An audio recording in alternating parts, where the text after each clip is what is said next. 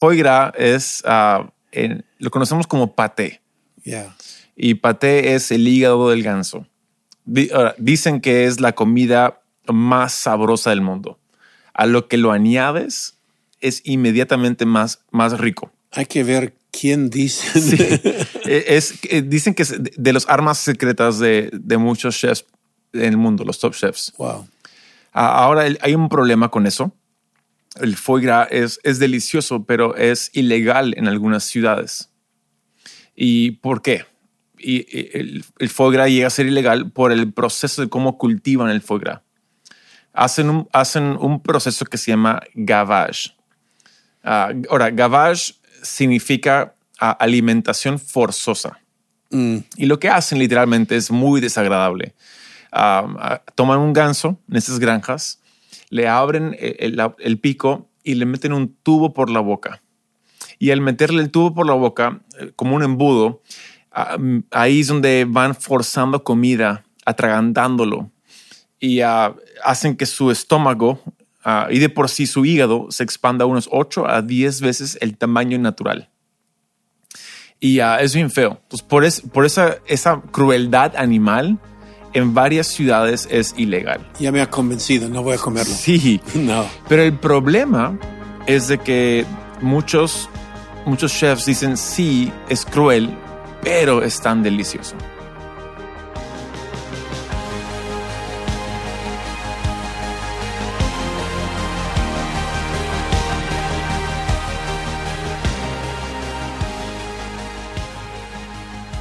Hey, ¿qué tal? Y bienvenidos al Haciendo Iglesia Podcast. Yo soy Taylor y aquí estamos con mi padre, el pastor Robert.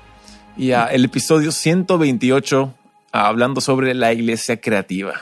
Yeah, y hoy nos toca un tema que, bueno, tú dominas, porque he escuchado algunos mensajes ah, tuyos haciendo referencia a esto, sobre una comida que creo en mi vida jamás voy a probar. Um, pero igual la enseñanza es interesante. Foie gras, gras. ¿Qué es foie gras? Sí. ¿Y cuál es la revelación que Dios te ha dado con el hígado de un ganso? Sí, foie gras es, en- lo conocemos como paté. Yeah. Y paté es el hígado del ganso. Dicen que es la comida más sabrosa del mundo. A lo que lo añades es inmediatamente más, más rico. Hay que ver quién dice. Eh, es, eh, dicen que es de- las armas secretas de, de muchos chefs en el mundo, los top chefs. Wow. Ah, Ahora hay un problema con eso. El foie gras es, es delicioso, pero es ilegal en algunas ciudades. ¿Y por qué? Y, y el, el foie gras llega a ser ilegal por el proceso de cómo cultivan el foie gras. Hacen un, hacen un proceso que se llama gavage. Ah, ahora, gavage significa ah, alimentación forzosa. Y lo que hacen literalmente es muy desagradable.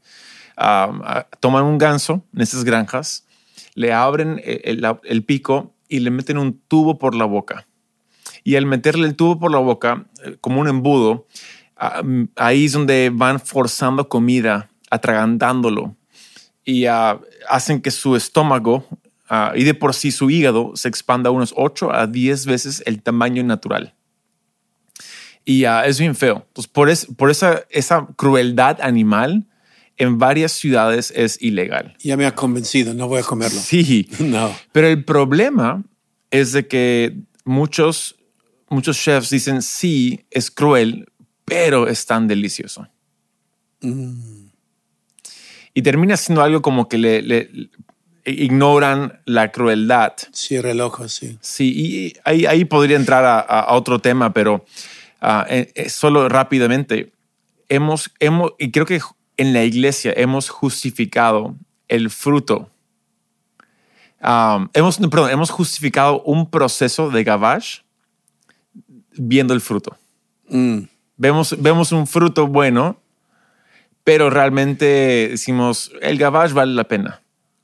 ¿No? Y ahí podría entrar a, a- a varios ejemplos de eso. En otras palabras, forzar personas ah, de comer, forzarlos de obedecer, forzarlos de vivir una manera no por su propia revelación, sino por una obediencia, por decir. Yeah. Y al forzarlo, creemos, bueno, estoy sacando un producto en ellos, un discipulado mejor. Pero viene esta pregunta, ¿en verdad crees que es mejor? ¿Es el fruto real? Y ahí es donde creo que hemos dicho, ¿no? Por sus frutos os conoceréis. Yeah. Sí, pero creo que tiene más que ver cómo se obtiene el fruto. Yeah. Porque el mundo tiene buen fruto. O sea, se- seríamos necios decir que, que no hay buen fruto en el mundo. Obviamente, a Jeff Bezos de Amazon Yeah. tiene buen fruto. Está cambiando el mundo en cómo hace deliveries. Obviamente Elon Musk, obviamente Steve Jobs lo hizo, Bill Gates. Hay, hay personas que han tenido buen fruto. Ahora la pregunta es cómo han obtenido el fruto. Yeah. Porque ¿Qué han hecho? ¿Qué han hecho? Entonces, la- la- el factor diferencial es cómo obtenemos el fruto, no el fruto en sí. Mm. Y eso es interesante porque, ah, porque creo que en la iglesia caemos en la trampa de, de solo mirar el fruto en vez de mirar el proceso. Y, en, la, historia que, que tú haces, señalas ahí del libro, yo aprendí de esto a través de un TED Talk. De, de, de soy fan de chefs y ese chef se llama Dan Barber. Ah, está en New York, es un pionero de granja, mesa, es impresionante el hombre. Y ah, un amigo, ah, un amigo aquí en Lima, Palmiro Ocampo, es un chef peruano, él me envía el link a esta charla. Y ah, fascinante charla, porque es la búsqueda de un foie gras ético. Entonces el chef oye que hay un granjero en España que, tiene, que cultiva foie gras sin hacer el gavage. Entonces va a conocerlo. ¿Cómo lo haces? Y la historia es estupendamente fascinante. Ah, voy, voy rápido para llegar al punto que quiero llegar aquí, pero ah, llega y cuando lo conocen dice, hey, ¿cómo hacen? Bueno, el, granjero dice, Eduardo dice, yo no descubrí esto, lo descubrió mi tatarabuelo y vio que en preparación para el invierno los gansos solían comer más. Y se, se, se preguntó, ¿será posible de que si le damos mejor comida, que comerían aún más? Lo probaron y dicho y hecho, ellos mismos se atragantaron. ellos mismos comieron a su deleite y su hígado se expandió y el foie gras fue delicioso, aún más, más delicioso. Entonces su filosofía cambió de, en vez de forzar comida, ¿por qué no simplemente creamos un espacio donde tienen la mejor comida? Y ah, la historia va avanzando de que ah, están ahí y oyen un sonido del cielo. Así. Y el granjero Eduardo le dice al chef, escondémonos. Y se esconden bajo un arbusto. Y de nuevo, y, de- y después de la granja. Y, lo que se dan cuenta el, chef es que hay gansos salvajes y gansos, los gansos domesticados, están conversando, se están comunicando. Así, y de repente dice el chef, en sus palabras, dice como si fuera una torre control dando indicaciones. Los gansos volando en forma de V dan una vuelta en U y aterrizan en la granja de Eduardo. Y ahí es donde el, chef no puede creer sus ojos, le dice al, al- granjero, no puedo, tú me estás diciendo que tus gansos domesticados les dicen a los gansos salvajes, los invitan a visitar tu granja. No puedo creerlo. Y ahí es donde el- el- el granjero dice, no, chef, con todo respeto, mis gansos no los invitan a visitar, mis gansos los invitan a quedar. Mm. Y ahí es donde de- el, el chef dice, yo no, yo no nací ayer, no me la hagas. Yo, yo- yo sé que está en el ADN de cada ganso migrar al sur cuando hace frío en el norte. No me vas a decir de que no está en su ADN migrar.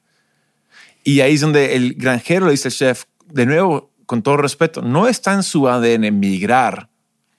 Lo que está en su ADN es buscar un lugar deseable un lugar ah, donde tienen provisión, donde tienen protección, donde no se sienten manipulados, donde no se sienten forzados, donde pueden florecer y multiplicarse. Cuando encuentran ese lugar, está en su ADN quedarse. Wow.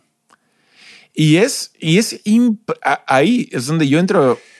eh, realmente se me enchina la piel, porque creo que el enfoque de la iglesia por tantos años ha sido hay que forzarlos a quedar, hay que forzarlos a crecer, hay que forzarlos a, a ser mejores creyentes, cuando nunca, nunca fue el plan de Dios. Ah, Dios nunca nos ha obligado a nada. Nos invita a participar de la bendición que Él tiene. Y si salimos de la bendición, hay maldición.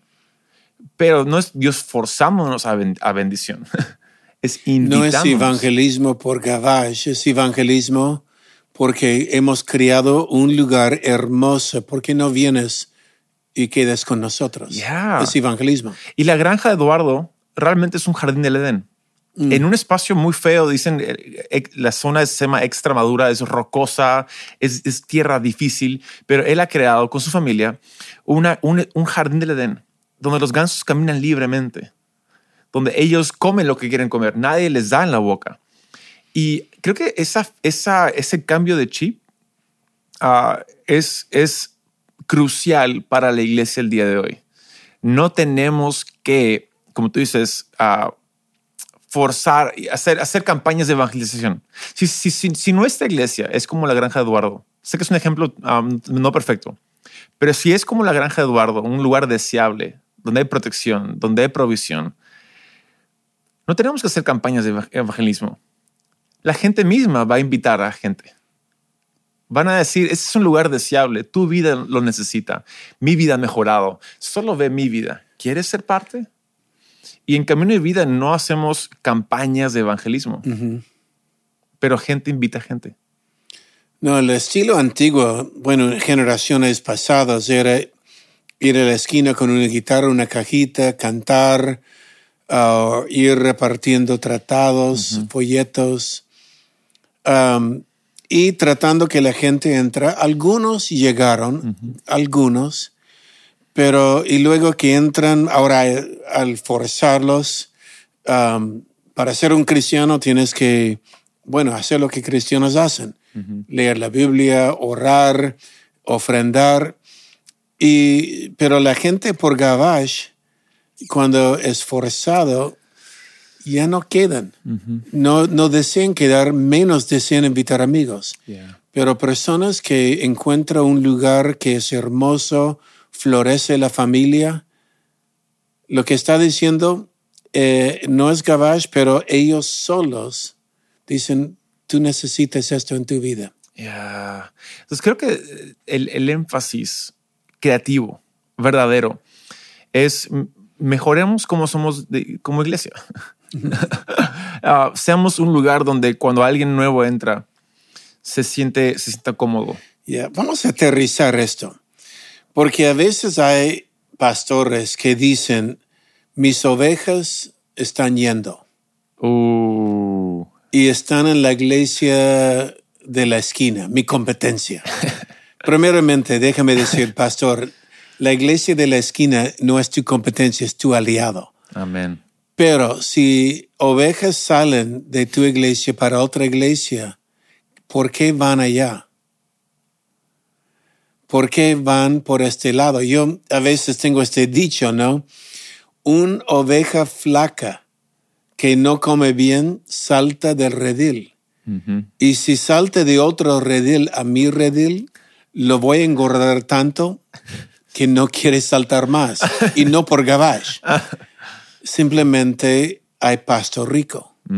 Es decir, la palabra que enseñamos Mm. y la- el ambiente cristiano eh, eh, no es un lugar de obligación, es un lugar de, ven, hay un banquete que Dios ha preparado por ti. Ya, y ahí tú mencionas siempre también de que no estamos en el negocio de, de dar pan, pan de ayer, Mm, ¿no? Tú mencionas, es, aquí tenemos un centro comercial que se llama Wong o la panería que a, a alguien más prefiere, pero cuando pasas por ahí y, y se huele el pan recién horneado, es irresistible. sí. Entras la tienda por cualquier cosa, sales con tu bolsa de pan. Yeah. Entonces estamos, ah, un pastor y, y el equipo pastoral y todos los voluntarios, realmente, en vez de dar pan duro, que demos pan fresco. Yeah.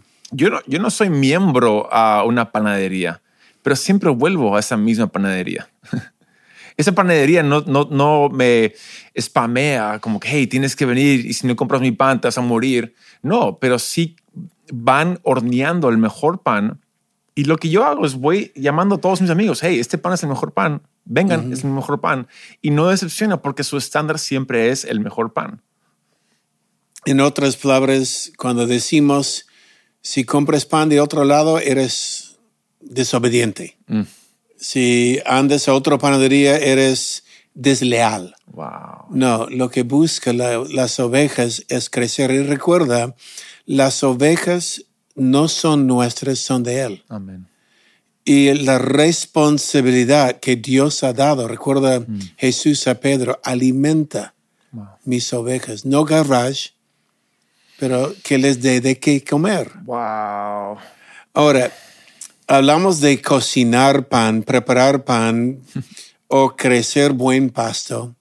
Ah, crecer, eh, es decir, preparar un ambiente donde los mismos miembros de la iglesia quieren crecer, Yeah.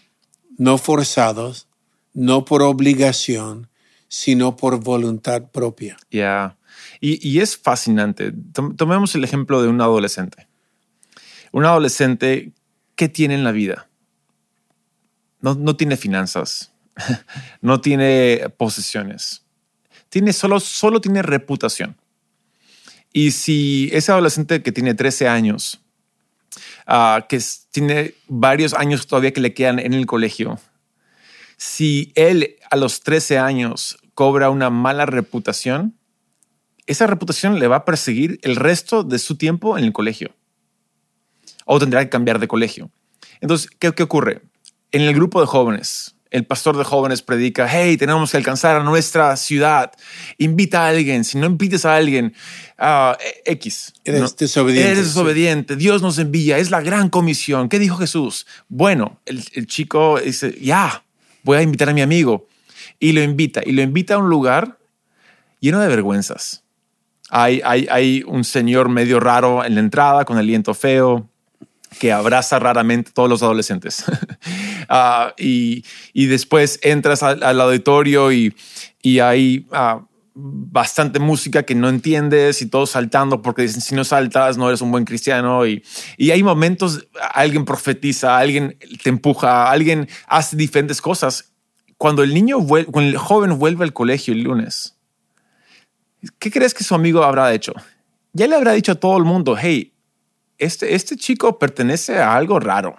Es, es el cristianito. El, eh, oh, el cristianito, el cucufato. Pero si fuera al revés, si creamos un espacio donde adolescentes quieren estar, donde sí se predica la palabra, sí alabamos a Dios, pero lo hacemos de una forma que entienden, no que es rara, un lugar ah, deseable de estar. No tiene que ser mega, puede ser pequeño y deseable.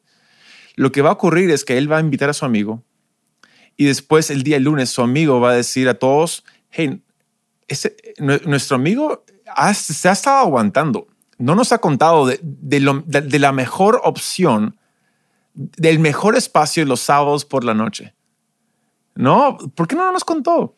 Entonces su reputación va a ser, él pertenece al, al- al mejor momento de sábado por la noche en la reunión de jóvenes. Yeah.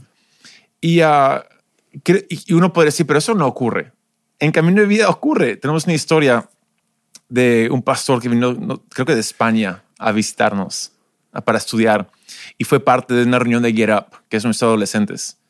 Y estaba con una, un- tipo un, un- un- una cámara y micrófono entrevistando, pido permiso para hacerlo. Dijimos, ya, sí, adelante. Y está entrevistando a un niño, un adolescente. Y el adolescente le dice, él dice, ¿cuánto tiempo has estado acá? No, es mi primera vez. Oh, ya, y te gusta, me encanta, ¿no? Estaba fascinado por todos chicos de su misma edad. Bueno, el pastor lo encontró a él después de. Dijo, hey, ¿cómo, cómo te gusta? ¿Cómo te gustó la iglesia? ¿Te gustó? El niño respondió, ¿eso es una iglesia? ah, no sabía, pero me encanta. Quiero volver. Yeah. Y, y- y poder hacer eso requiere mucho esfuerzo de crear ambientes deseables, de preparar espacios. Cada sábado es como una conferencia aquí en Camino de Vida para adolescentes. Ah, no es algo que tomamos por ligero, pero produce un buen fruto. Y hay que ser intencional en crear un paraíso en vez de forzar. Um, porque si va forzando, el joven que es avergonzado por su iglesia no va a invitar a sus amigos. Nunca. Nunca. Tengo interés en cerrar este podcast porque dijiste que garbage es ilegal. Ujú. Pero es ilegal lo que hizo este hacer un muerto. Ya su, gar- su ah, hígado de ganso es vendible. Sí, um, eh, eh, Eduardo de Sousa no solamente um, hace, tiene una granja sin gavage, incluso ganó la competencia más prestigiosa de comida en el mundo. Se llama el Coup de Gras en París. Y fue, fue controversial que un granjero gane la competencia culinaria más importante del mundo. Es como las Olimpiadas.